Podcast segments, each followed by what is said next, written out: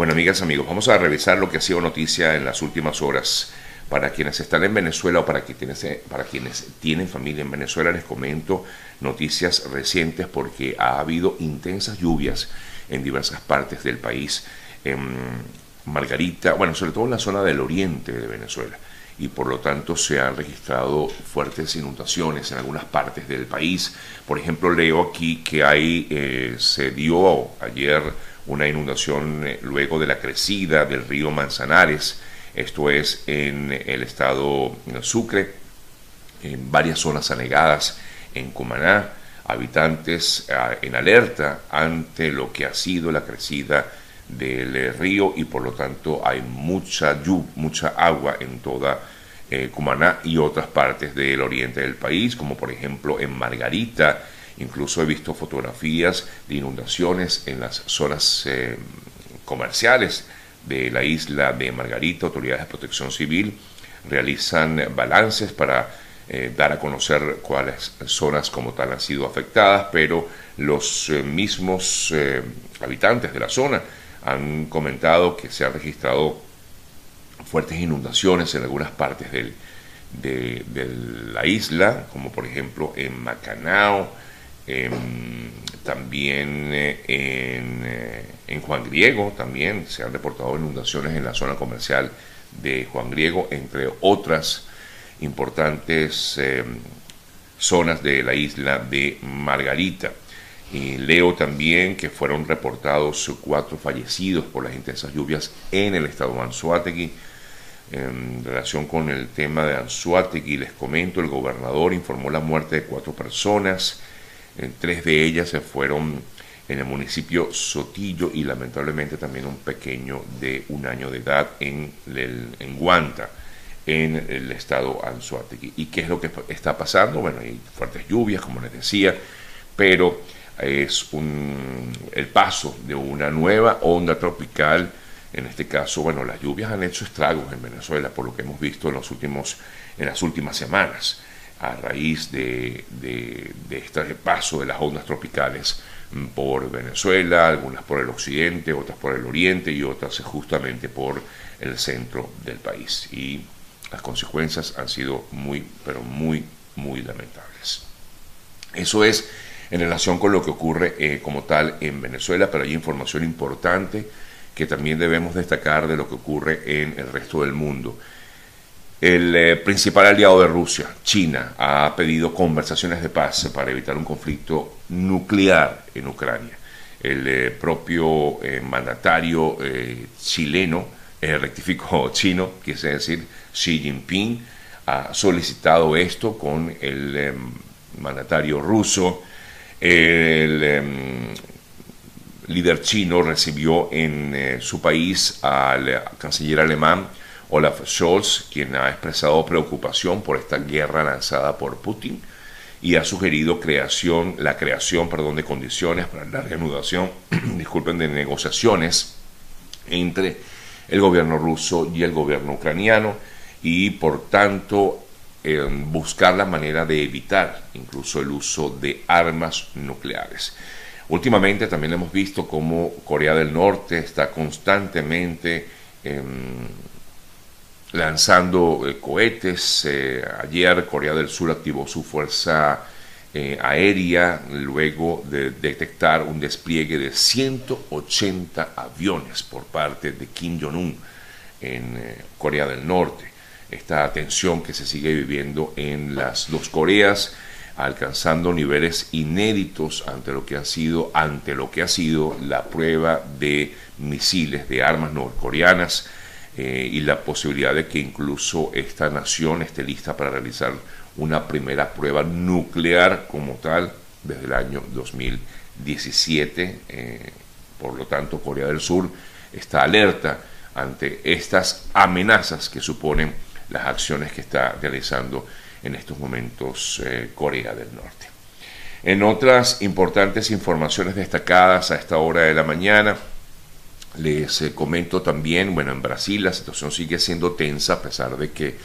el eh, propio gobierno de Bolsonaro pedía a la población que ya abandonara estos cierres de vías que se han registrado en los últimos días, porque muchos de sus seguidores, los seguidores del presidente actual, han considerado que Lula no debió haber ganado esta elección y han eh, expresado sus puntos de vista informando que inclusive Lula habría ganado por algún tipo de trampa. No obstante, el Tribunal Electoral Superior de ese país, de, Brasil, ha pedido que se respete la voluntad democrática de la población y, bueno, de hecho ya los, los, los equipos de ambos... Eh, eh, de ambos bandos, tanto de Lula como de Bolsonaro, han comenzado reuniones para lograr acomodar lugar este proceso de transición que se espera eh, para Brasil. Recuerden que el eh, mandatario eh, Bolsonaro deberá entregar la, banda presidencial a Lula da Silva a partir del próximo primero de enero del año, por supuesto, 2023. Ayer se daba a conocer, efectivamente, les comento que ayer yo decía o leía aquí que había noticias de que habían sido entregados un número determinado de programas humanitarios o parol humanitario, como se le conoce,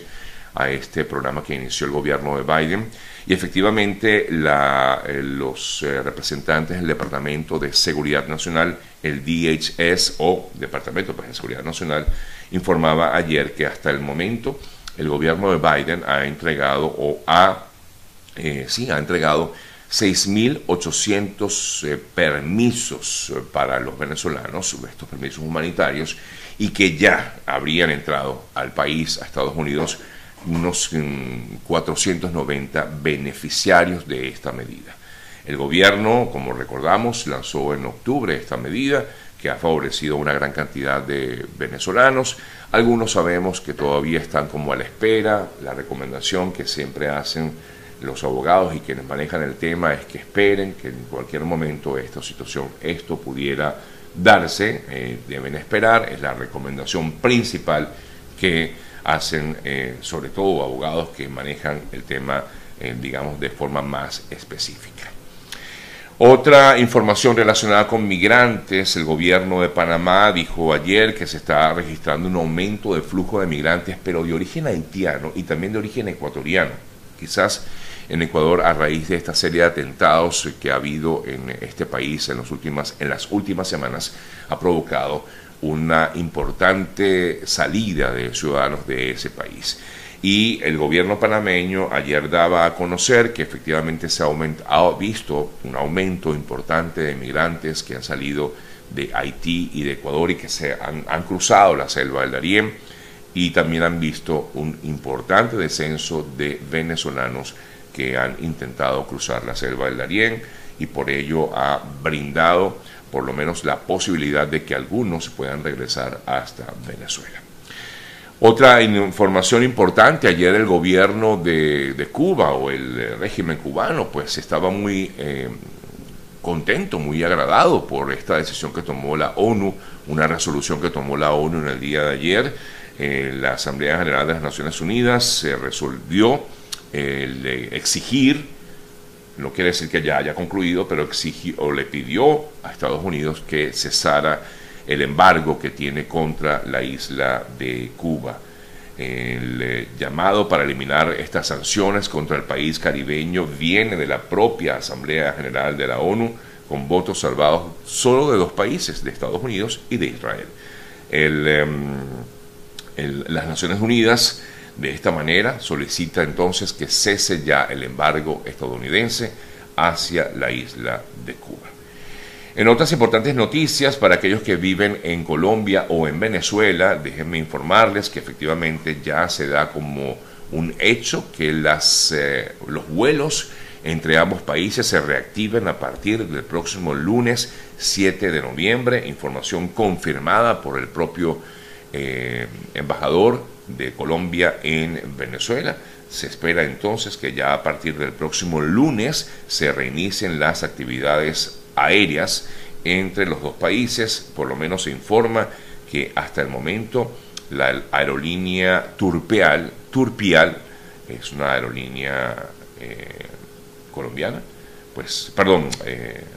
sí, venezolana más bien, ¿no? Venezolana, volará y tendrá dos frecuencias semanales confirmaba su presidente Pedro Sestari. Lunes y sábados tendrá esta línea aérea Turpial que volará lunes y sábado a Bogotá